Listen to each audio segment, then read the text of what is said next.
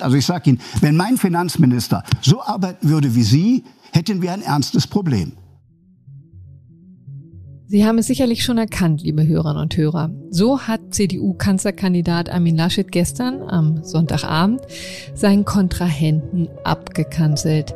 Der Satz fiel im zweiten Triell von ARD und ZDF an der Stelle, an der Laschet Bundesfinanzminister Olaf Scholz zahlreiche Versäumnisse vorhielt.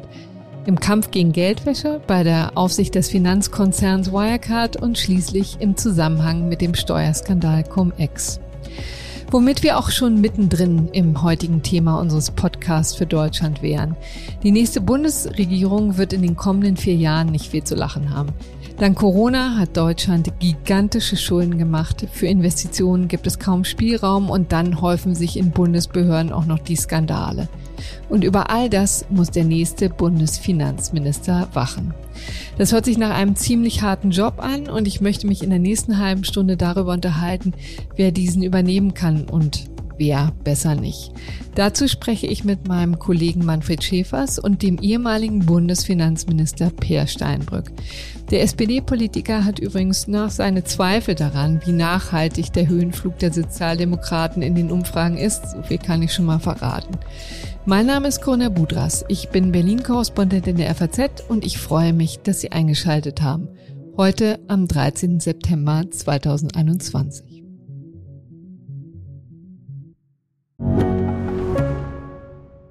Mein Name ist Dr. Tillmann Rümenapf, niedergelassener Kinder- und Jugendarzt hier im Ennepe-Ruhr-Kreis. Die Einführung der Telematik sehe ich durchaus als Chance, aber aktuell fällt das System oft aus und es gibt viel zu wenig technischen Support. Dafür geht eine Menge Zeit drauf, in der ich die Kinder nicht genügend betreuen kann. Das muss sich ändern. Die besondere Nähe der niedergelassenen Haus- und Fachärzte ist in Gefahr. Was die Gesundheitspolitik jetzt dringend ändern muss, erfahren Sie auf rettetdiepraxen.de. Mit meinem Kollegen Manfred Schäfers möchte ich jetzt einmal die Konstellation durchgehen, die uns nach der Wahl erwarten. Er ist wie ich Korrespondent hier im Berliner Büro und schon seit Jahrzehnten den Bundesfinanzministern und Haushaltspolitikern der Republik auf den Fersen. Er hat also den perfekten Überblick. Manfred, schön, dass du da bist. Ja, ich freue mich. Äh, lass uns doch erstmal die desolate Haushaltslage eruieren. So richtig spaßig wird dieser Job in der nächsten Legislaturperiode ja nicht, oder? Für einen Finanzminister bestimmt nicht, für einen Journalisten ist es natürlich schön. Also wir werden dieses Jahr ein Riesendefizit haben. Also mhm. eingeplant ist eine äh, Neuverschuldung von 240 Milliarden Euro. 240 Milliarden Euro, das, das kann man schon auch mal so wirken lassen. Das ne? kann man sacken lassen. Ähm, dabei kann es natürlich nicht bleiben. Das sind äh, Corona-bedingte Schulden. Ähm, Im nächsten Jahr wird es aber nicht viel besser. Es wird besser, aber eingeplant sind jetzt äh, fast 100 Milliarden für das nächste Jahr. Nochmal mhm. zusätzlich an Schulden. Ähm, das ist auch extrem viel Geld, äh, wenn man das eben vergleicht mit dem, was eigentlich zulässig ist. Denn mhm. normalerweise darf der Bund gerade mal so 10, 12 Milliarden Euro Schulden machen. Das liegt auch an der Schuldenbremse, ne? Das liegt an der Schuldenbremse. Die Schuldenbremse ist im Grundgesetz. Das heißt, da kann man auch nicht einfach so ein bisschen äh, ähm, sagen, äh, das interessiert uns nicht, sondern dann muss man begründen. Ähm, und eben im Fall von Naturkatastrophen und ähm, extremen Notlagen, die sich der Kontrolle des Staates entziehen, darf es mal mehr sein. Also haben wir jetzt ja gesehen, in Corona-Zeit Corona-Zeit eindeutig, aber nächstes Jahr ist schon eigentlich schwierig, weil mhm. die Pandemie ist gar nicht mehr so groß. Die meisten Menschen sind geimpft. Die Wirtschaft läuft wieder einigermaßen normal. Ähm, da braucht man schon äh, eine gewisse Fantasie, um dann äh, dem ähm, Bundesverfassungsgericht im, im Falle einer Klage erklären zu können, warum das noch ähm, Pandemieschulden sind. Mhm. Aber ich vermute mal, das geht. Ich halte das äh, auch für letztendlich doch zulässig. Aber danach muss halt dann die Neuverschuldung radikal runtergehen. Eben von diesen fast 100 Milliarden auf weniger als zehn. Mhm. Das ist echt nochmal eine andere äh, Sachlage dann. Und wir haben ja so einige Wahlversprechen, die die Parteien nach der Wahl auch einlösen müssen. Ne? Also zum Beispiel, was die Rentenstabilität angeht, mehr Geld für die Pflege und für arme Kinder. Das hört man jetzt ja rauf und runter. Äh, das hört sich aber nicht so an, als gäbe es dafür eigentlich viel Spielraum, oder? Null. Krass. Also deswegen das ist mal eine deutliche Ansage. Sagen ja auch alle, wir brauchen einen Kassensturz. Hm. nach der Wahl und dann werden alle äh, Versprechen noch einmal ganz neu äh, ähm, ja, gewertet werden müssen. Wir werden wahrscheinlich sehr viele Prüfaufträge dann im Koalitionsvertrag sehen. Also wir, die Bundesregierung soll prüfen, ob das möglich sein wird. Und, und wenn das Geld da ist, will man dann sehen, ob so etwas ist dann mhm. die Möglichkeit, um sich da noch ein bisschen rauszuwinden. Man hat das Versprechen gegeben, äh, man kann es aber eigentlich nicht halten und dann will man sehen, ob es vielleicht doch noch geht. Interessanterweise ist ja die Schuldenbremse wahnsinnig beliebt, ne? In der Bevölkerung. Ja, äh, solide Staatsfinanzen sind beliebt. Äh, vielleicht, weil die Leute ähm, sich nicht ganz deutlich machen, ähm, dass natürlich der Nachteil ist, dass der Finanzrahmen dann beschränkt ist, also das, was der Staat ausgeben kann. Aber sie wissen eben auch, was heute mehr ausgegeben wird, muss morgen dann auch finanziert werden. Mhm. Da haben die Menschen ein Gespür für und sie wollen auch nicht, dass das Lasten zu sehr auf die Zukunft verlagert werden. Genau, und auf und die das Kinder. ist der ne? Vorteil, wenn man eben eine solche Regel hat das zwingt zur Ehrlichkeit. Mhm. Das, was wir uns leisten wollen, müssen wir uns dann eben auch leisten können. Ja, man muss Prioritäten setzen. Ja, genau das. Kennen wir ja auch von zu Hause. Ne? Kommen wir jetzt mal zu den Köpfen. Also es gibt ja ich glaube, nur zwei Männer, die ihren Hut schon in den Ring geworfen haben, also offiziell in den Ring geworfen haben. Das wäre der Parteichef der Grünen, Robert Habeck, und der FDP-Vorsitzende Christian Lindner. Oder gibt es noch einen dritten? Naja, Friedrich Merz wird von der Union immer genannt. Bisher kann man ja sagen, dass die Union nicht eine ganz so gute Position im, im Rennen hat.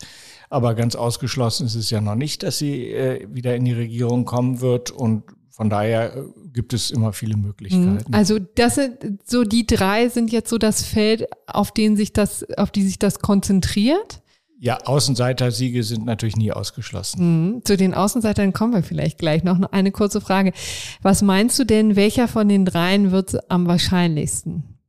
Die, die wahrscheinlichste Variante ist, äh, dass die FDP zum Königsmacher wird. In der, in der Ampelkoalition wäre dann SPD, äh, wären SPD und Grüne auf die FDP angewiesen. Die FDP hätte dann eine starke Stellung und ähm, sie wird kaum aus Koalitionsverhandlungen rauskommen können ohne dieses Amt des Finanzministeriums. Ja. Also das, ähm, das muss Christian Lindner verlangen ähm, und das wird man ihm nicht vorenthalten können. Und umgekehrt, also äh, ist ja interessant, dass sich so ein Robert Habeck auch dafür interessiert, aber da würdest du sagen, sind die Chancen geringer. Da sind die Chancen geringer. Er hat natürlich ein bisschen äh, ein Eigentor geschossen, als er nicht erklären konnte, äh, was die Pendlerpauschale mhm. ist. Seitdem hat sein Ruf gelitten in der Szene.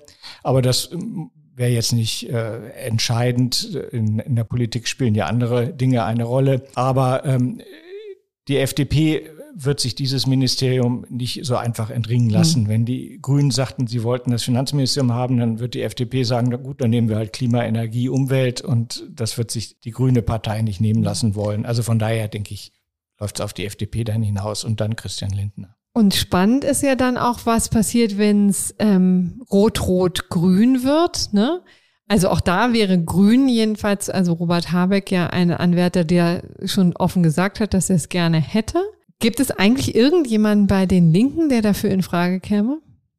Ja, ich denke, bei den Linken wäre es Dietmar Bartsch, Realo, Linker, der äh, auch sich auf dem Feld schon getummelt hat. Also, aber ich kann mir nicht vorstellen, dass ein Kanzler Scholz einen linken Finanzminister akzeptiert. Dann doch lieber einen Parteifreund. Und in der aktuellen Legislaturperiode waren ja Bundeskanzler und äh, also Bundeskanzlerin und Finanzminister ja nicht von der gleichen Partei. Ist das eigentlich gut oder schlecht? Für die Kanzlerpartei ist natürlich schlecht. Mhm. Generell gilt, zwischen Kanzleramt und Finanzministerium sollte ein sehr enges Verhältnis bestehen, weil beide für die Funktionsfähigkeit einer Regierung essentiell sind. Es dreht sich halt doch sehr oft ums Geld und wie etwas finanziert wird, wie etwas gemacht werden kann. Das muss funktionieren. Und letztendlich, wir hatten es mal früher auch häufiger, dass die tatsächlich aus einer Partei kamen. Also zum Beispiel war das, wir denken zurück an Hans Eichel, ähm, der ja auch aus der SPD kam und mit einem Kanzler Gerhard Schröder kämpfen musste. Da hatte man auch ein bisschen das Problem, dass da die Parteidisziplin durchschlug. Ne? Also Schröder hatte schon Möglichkeiten, Hans Eichel auf anderen Wege zu maßregeln oder in, zur Raison zu bringen. Ja, das geht ja ganz einfach, weil er bestimmt dann, was Sache ist. Er ist dann der Kanzler und Parteivorsitzende.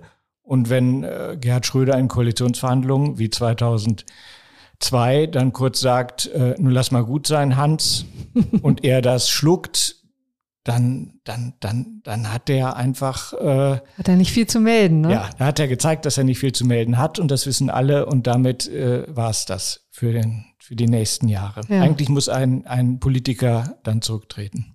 Oh, ja, in der Tat. Aber kam anders, ne? Kam anders, Amt war wichtiger, war ja auch ein schönes Amt, ist ein schönes Amt. Herzlichen Dank, Manfred. Gerne. Ein schönes Amt ist es also und vor allen Dingen ein wichtiges. Deswegen möchte ich mich jetzt mit jemandem unterhalten, der dieses Amt schon innehatte und der weiß, was man dafür mitbringen muss. Der ehemalige SPD-Politiker Per Steinbrück ist vielen ja noch bestens bekannt als Bundesfinanzminister der ersten großen Koalition unter Bundeskanzlerin Merkel in den Jahren zwischen 2005 und 2009. Das liegt nicht zuletzt daran, dass sich diese Zeit wegen der globalen Finanzkrise tief in unser kollektives Gedächtnis gegraben hat.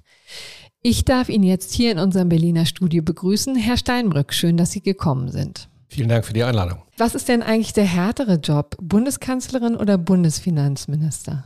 Naja, ehrlicherweise wird man sagen Bundeskanzlerin, ne? mhm. weil das Themenspektrum oder die politische Palette, in der man sich bewegen muss, bis hin zu krisenhaften Zuspitzungen natürlich bei der Bundeskanzlerin noch viel größer ist und breiter ist als beim Finanzminister. Ich frage deshalb, weil die Fluktuation im Finanzressort ja ziemlich hoch war in der Vergangenheit. Also 16 Jahre, wie jetzt Frau Merkel, hat ja niemand geschafft. Woran liegt das? Na, ich glaube, das amtierende Bundeskanzler oder eine Bundeskanzlerin doch, wenn sie eine Amtszeit erfolgreich bestritten haben, für viele eine Projektionsfläche ist. Mhm. Nach dem Motto Verlässlichkeit, Kontinuität, steuert das Land richtig durch die Krisen, lässt mich nachts gut schlafen.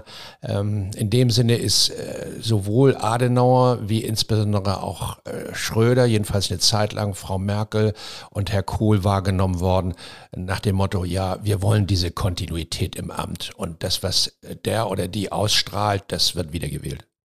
Und diese Kontinuität, davon profitiert jetzt aber auch Bundesfinanzminister Olaf Scholz, ne? Hilft das? Ja, es ist das erste Mal, wenn ich mich richtig erinnere, seit 1949 der ersten Bundestagswahl, dass ein Amtsinhaber nicht mehr zu einer Wahl antritt mit dem entsprechenden Platzvorteil. Hm. Bisher hatten wir nur die Fälle, wo amtierende äh, Kanzler, Kanzlerin wieder angetreten sind und nicht freiwillig vorher das Feld geräumt haben. Insofern ist Frau Merkel auch in dieser Hinsicht etwas Einzigartiges. genau. Und aber offensichtlich dann der einzige Anker, den es da noch gibt, ist jetzt im Moment Olaf Scholz, ne? Nee, es findet dann natürlich äh, sofort, äh, stellt sich viele Bürgerinnen und Bürger die Fragestellung, äh, wem, wem, wem ordne ich denn dann das, das mhm. stärkste Kompetenzprofil zu? Und im Vergleich äh, von Scholz, äh, Laschet und Frau Baerbock ist das erkennbar im Augenblick Olaf Scholz mit dem erstaunlichen Effekt, dass die SPD als sein parteipolitische Plattform dabei ähm, kaum vorkommt.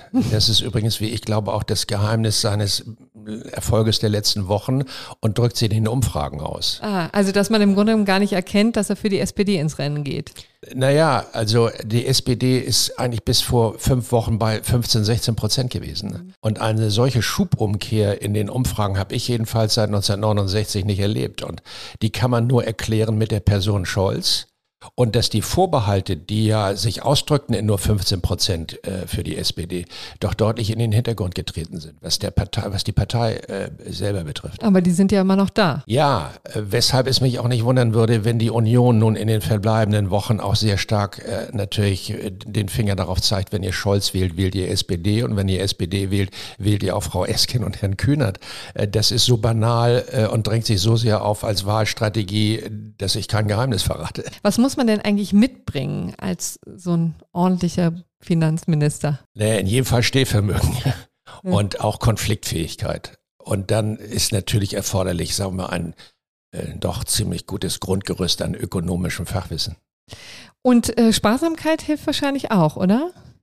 Ja, aber nicht Sparsamkeit um der Sparsamkeit willen. Mhm. Äh, davon halte ich nichts, ähm, sondern äh, Sie müssen ja auch in Zukunft investieren. Das heißt, ein Finanzminister, der sich nur als Kassenwart versteht, der ist ein bisschen wenig. Also ich dachte letztendlich immer, dass auch zu den wichtigsten Eigenschaften gehört, Nein sagen zu können. Das meinen Sie wahrscheinlich mit Standhaftigkeit, aber schon auch mit einem Blick für die Zukunft, oder? Das ist richtig. Standhaftigkeit meine ich mit der Fähigkeit, Nein zu sagen gegenüber Begehrlichkeiten, die natürlich immer an einen Finanzminister gerichtet werden, egal ob auf Landesebene oder Bundesebene. Aber völlig konzeptionslos ähm, sollte ein Finanzminister auch nicht sein. Also um mal deutlich zu machen, äh, die Pandemie hat ja eine ganze Reihe von Defiziten in diesem Land äh, äh, offengelegt. Äh, banalerweise als erstes immer genannt äh, die Digitalisierung, aber ich vermute mal auch äh, die materielle Infrastruktur und ich vermute insbesondere auch der Bildungssektor.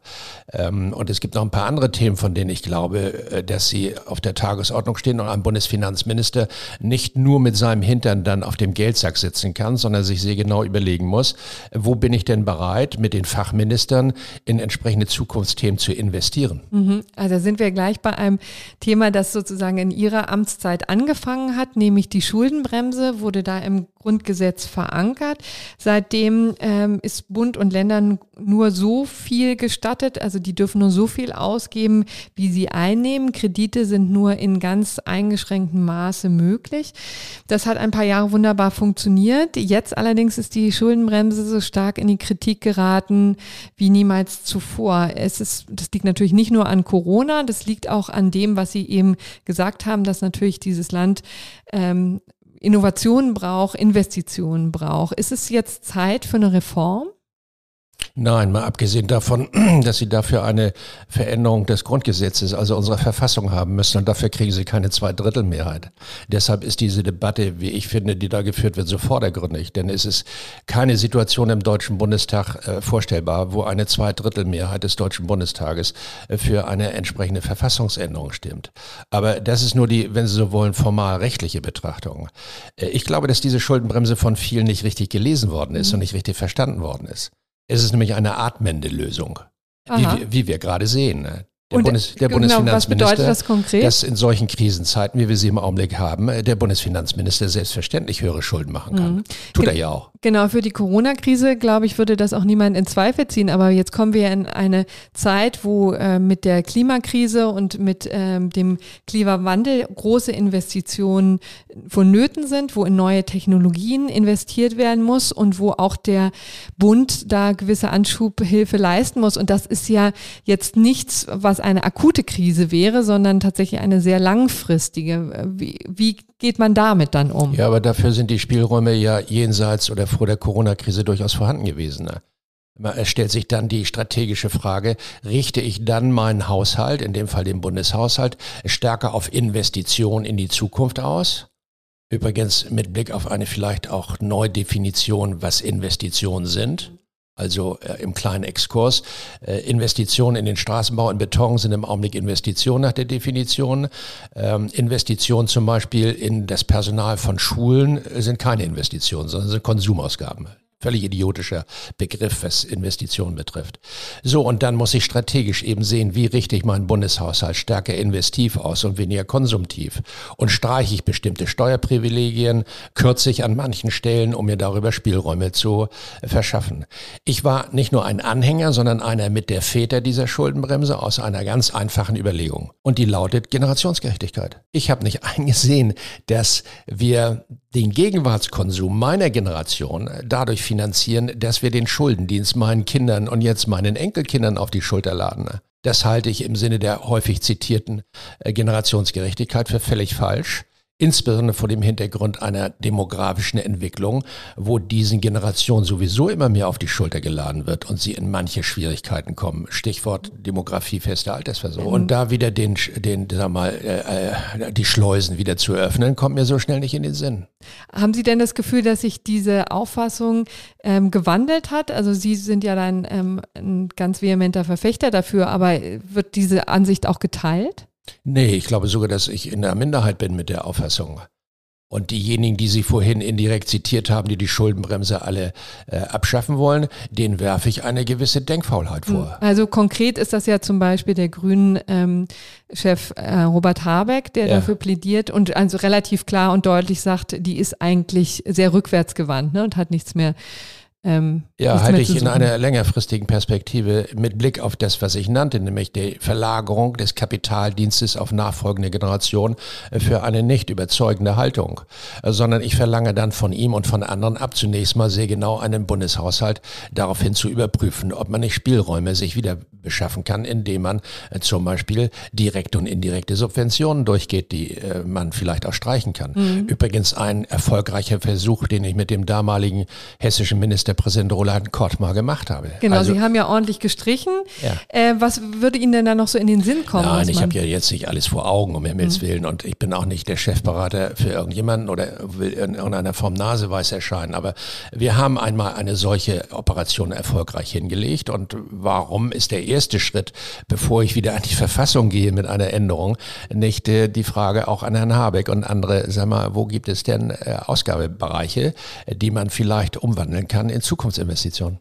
Und umgekehrt könnte man ja auch an der Einnahmenseite etwas drehen, ne? also ähm, tatsächlich ähm, Steuern erhöhen, beziehungsweise dafür sorgen, dass die Steuern gezahlt werden. Was halten Sie denn eigentlich von dem Steuerpranger, äh, wie ihn der Finanzminister aus Baden-Württemberg jetzt einführen möchte? Wäre das auch auf Bundesebene etwas? Nee, das ist mir zu sehr Überwachungsstaat und äh, läuft mir zu sehr darauf hinaus, dass man in der Tat zum Denunziantentum einlädt. Das ist nicht Sache ähm, des einzelnen Bürgers, wie mit, mit dem Finger auf jemanden zu zeigen, sondern Sache der Finanzverwaltung selber. Hm. Ich würde mir allerdings wünschen, dass diese Finanzverwaltung, also insbesondere Finanzämter in einer solchen Krise, in der wir sind, insbesondere auch für äh, Alleinunternehmer, für kleine Unternehmen, für alle diejenigen, die im Kulturbereich tätig sind, die Verhältnismäßigkeit etwas stärker wahrt und sich auf die entscheidenden Fälle wirklich verlegt, was die Prüfung betrifft. Mir sind einige Fälle zugetragen worden, wo eine Alleinunternehmerin und ein Alleinunternehmer wirklich bis hin zur dem Beleg seiner Fahrkarte äh, im öffentlichen Personennahverkehr nachweisen muss, wie seine Betriebskosten sich zusammensetzen. Das hat mit dem Grundsatz der Verhältnismäßigkeit und Angemessenheit nichts mehr zu tun. Und äh, außerdem bindet es wahrscheinlich Ressourcen, die dann an anderer Stelle fehlen. Ne? Wenn ja, man die, da genau hinguckt, kann man bei Cum-Ex ja. vielleicht nicht mehr so genau Ja, die sollen mal an die dicken Fische gehen, die Steuervermeidung und Steuerbetrug äh, machen und nicht so ein Alleinunternehmer quälen damit, dass er seine Belege alle sammelt bis hin zu einer Fahrkarte der Berliner Verkehrsbetriebe. Sagen Sie, hat sich denn die eigentlich die Aufgabe sehr gewandelt? Wie stärker als früher spielen ja auch Finanzskandale jetzt äh, eine Rolle. Also wir haben es bei Herrn Scholz gesehen. Ich will exemplarisch mal die beiden größten nennen, den Steuerskandal Cum-Ex und die ominösen Machenschaften des Finanzdienstleisters Wirecard. Wird das Amt damit zu, zunehmend zum Schleudersitz, je mehr die Finanzbranche in Verruf kommt? Das sehe ich nicht so. Es ist immer sehr leicht, wenn man Wochen später vom Rathaus kommt, äh, um dann besserwisserisch äh, die Frage zu stellen, wann haben Sie was gewusst und wann hätten Sie eingreifen müssen. Gut, das ist eine Aufgabe einer, eines Parlamentes, das die Exekutive kontrollieren muss und einer, eines, eines unabhängigen Journalismus, das ist alles richtig. Aber ich bin mir nicht so sicher, ob ich Wirecard eher entdeckt hätte und aufgegriffen hätte als Herr Scholz, äh, zumal ich ja dann von der BaFin vielleicht auch nicht die notwendigen Informationen gekriegt habe. Das ändert nichts daran, dass man Verantwortung übernehmen muss als Bundesfinanzminister gegebenenfalls auch für Dinge, die man gar nicht selbst verschuldet hat, aber für die man im, im, mit Blick auf den Apparat Verantwortung hat. Hätte aber, es Herr Scholz hier tun müssen? Das weiß ich nicht. Ich bin da vorsichtig, Zensuren zu verteilen. Äh, ich glaube, dass äh, Wirecard und andere Fälle in der Tat für einen längeren Zeitraum wirklich betrügerisch tätig sein können, ohne dass es jemandem auffällt. Das ist möglich. Da ist eine ungeheure kriminelle Energie und die ist in der Lage, durchaus für zwei, zweieinhalb Jahre Wirtschaftsprüfer, Finanzämter, Aufsichtsbehörden wirklich an der Nase herumzuführen. Irgendwann fliegt es auf, aber ähm, wenn da Profis am Werke sind, äh, glaube ich, dass man eine gewisse Zeit lang in der Tat betrügerisch unentdeckt aktiv sein kann.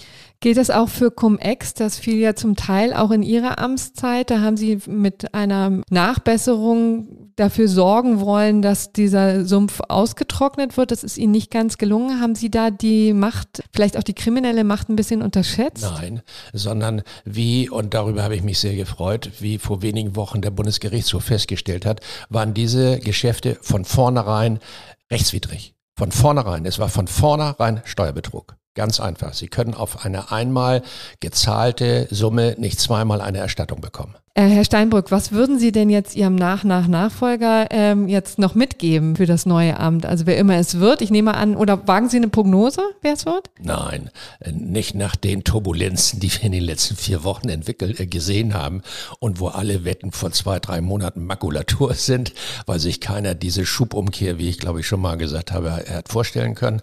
Äh, ich bin sehr vorsichtig mit Ratschlägen. Ratschläge sind ja auch Schläge und äh, so ein bisschen aus dem bequemen Sessel nun zu skizzieren, was äh, der oder die Finanzministerin machen müsste, ähm, weiß ich nicht. Ich glaube, die naheliegenden Fragen sind ganz klar. Es wird weiterhin darum gehen, äh, die Europäische Union zu stärken. Es wird darum gehen, eine Bankenunion insbesondere auf der europäischen Ebene zu vervollkommnen. Wir brauchen endlich einen einheitlichen Kapitalmarkt. Ich glaube, dass steuerlich äh, endlich eine weitere Reform veranlasst werden müssen. Etwas äh, arrogant weise ich darauf hin, die letzten größeren Steuerreformen waren in meiner Zeit zwischen 2005 und 2009.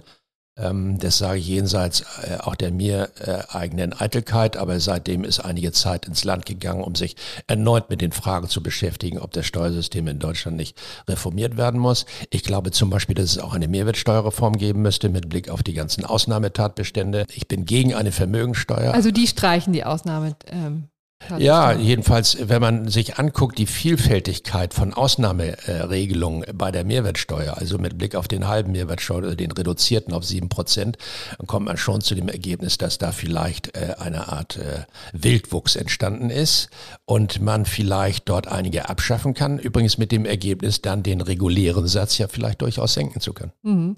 Aber ich habe Sie jetzt eben unterbrochen, als Sie sagen, Sie sind gegen eine Vermögensteuer. Fühlen Sie sich da in Ihrer Partei richtig dann? Nein, ich, ich selber bin mit dem Thema Vermögensteuer, ich glaube, das erste Mal von Gerd Schröder gebeten worden, noch als nordrhein-westfälischer Ministerpräsident, mir darüber zusammen mit dem damaligen niedersächsischen Ministerpräsidenten Sigmar Gabriel Gedanken zu machen, bis er uns zurückgepfiffen hat, der Schröder. Äh, nein, aber ich will nicht missverstanden werden. Ich glaube, der richtige Ansatz bei der Vermögensakkumulation, die es in Deutschland gibt, nachweislich, und die übrigens zu immer disparateren Entwicklungen führt, ist eine Veränderung und Erhöhung mit entsprechenden Freibeträgen oder Freigrenzen der Erbschaftssteuer richtig. Sie müssen sich vorstellen, dass pro Jahr wahrscheinlich ungefähr ich mache das äh, mit dem Bausch und Bogen, zwischen 250 und 300 Milliarden Euro vererbt werden. Das Aufkommen der Erbschaftssteuer sind puppelige 7 Milliarden. So, und nun muss man sich vorstellen, dass dieses Erbschaftssteueraufkommen alleine den Ländern zusteht. Und ich würde diese Erbschaftssteuer moderat erhöhen und die damit verbundenen Mehreinnahmen sehr zweckgerichtet im Sinne einer politischen bindenden Feststellung in die Bildung stecken, weil mhm. Deutschland Defizite hat in der Bildungsfinanzierung. Aber tatsächlich eine richtige Vermögensteuer, wie es jetzt äh, einigen vorschwebt, äh, auch in der SPD, ne, wollen Sie nicht. Nein, äh, abgesehen von den enormen verfassungsrechtlichen äh, Problemstellungen. Die wenigsten wissen, dass das Bundesverfassungsgericht in den 90er Jahren dieser Vermögensteuer ähm, eine, eine, ein rotes Licht vorgehalten hat. Und zwar nicht der Vermögensteuer als solcher, sondern ihre Ausgestaltung vor dem Hintergrund der unterschiedlichen Behandlung, steuerlichen Behandlung der, der verschiedenen Vermögenstatbestände. Also von mir aus von dem Picasso, den Sie hier in Ihrem Zimmer hängen haben, bis hin zu Ihrem Barvermögen oder ähm, den Goldzertifikaten, die Sie haben oder Ihrem Aktienbestand und der Fragestellung, wie man das jährlich eigentlich immer neu und gleichmäßig bewertet. Das halte ich für einen Aufwand für die Finanzämter völlig abwegig, sondern kommt zu dem Ergebnis, dass die bewährte und ja längst eingeführte Erbschaftssteuer das richtige Instrument ist, um sowohl verteilungspolitisch wie auch finanzpolitisch, Stichwort Bildungsfinanzierung, etwas auf den Weg zu bringen. Jetzt haben wir ja einige Vorschläge gehört. Herzlichen Dank, Herr Steinbrück. Ich danke. Ja, Sie haben es gehört, liebe Hörerinnen und Hörer. Es hat schon angenehmere Zeiten für Bundesfinanzminister in dieser Republik gegeben. In den kommenden Jahren wird es darum gehen, das Geld zusammenzuhalten, gleichzeitig aber so viele Investitionen zuzulassen, dass Deutschland nicht den Anschluss verliert. Die Bundestagswahl wird dafür wichtige Weichen stellen. Aber bis dahin sind ja noch einige Tage. Ich darf mich jedenfalls für Ihre Aufmerksamkeit bedanken und freue mich, wenn Sie morgen wieder einschalten. Machen Sie es gut.